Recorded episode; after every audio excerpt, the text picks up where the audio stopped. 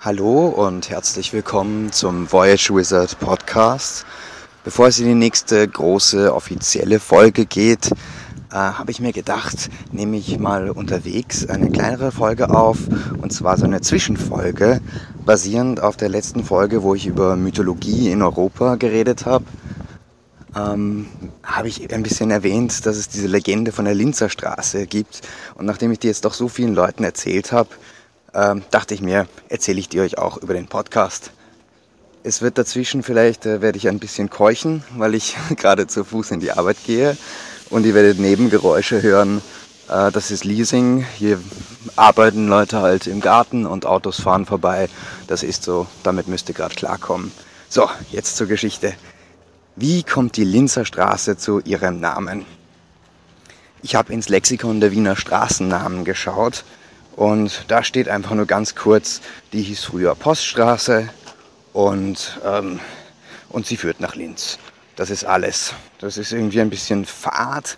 Äh, da habe ich eine andere Version gehört, äh, gelesen, und zwar ähm, auf der Website sagen.at, die ich auch schon in der letzten Folge äh, empfohlen habe.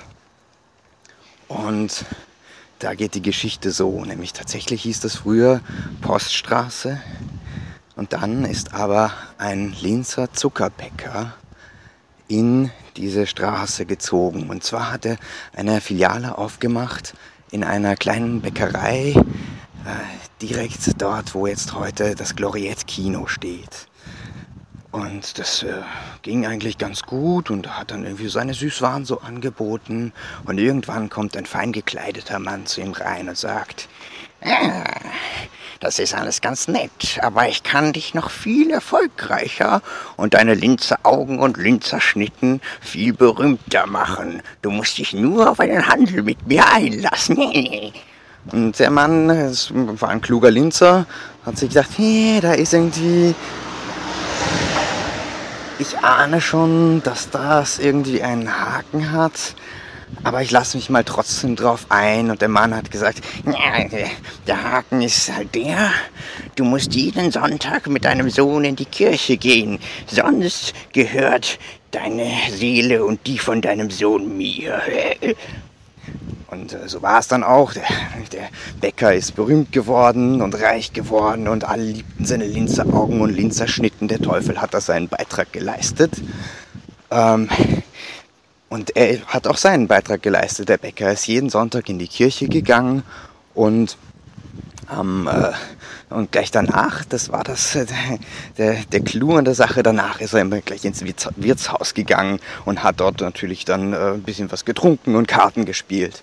Das ging eine Weile wirklich gut, bis dann eines Tages der Bäcker den Fehler machte, zuerst ins Wirtshaus zu gehen und der Teufel hat das ganz schön dann eingerichtet, dass der Bäcker dann beim Kartenspiel ein Spiel nach dem anderen haushoch gewonnen hat. Und dabei hat er natürlich dann auch ordentlich getrunken, um das zu feiern. Hat sich gedacht, jetzt habe ich gerade so einen Winning Streak, ich kann ja noch immer in die nächste Messe gehen oder in die nächste oder in die nächste. Und es wurde immer später. Und der Sohn sagt, geh Papa, komm, geh mal bitte endlich in die Kirche, es wird echt stressig langsam.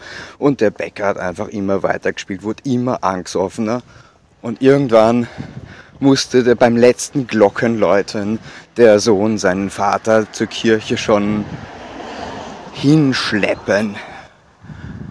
Und als sie ankamen, waren die Türen bereits verschlossen. Und die beiden sind in die Hölle gefahren. Und das fanden die Wiener so fürchterlich, dass sie beschlossen haben, die Poststraße Linzer Straße zu nennen, in der Hoffnung, dass irgendwann wieder ein Linzer Zuckerbäcker kommt, der ihnen so tolle Linzer Augen und Linzer Schnitten machen kann.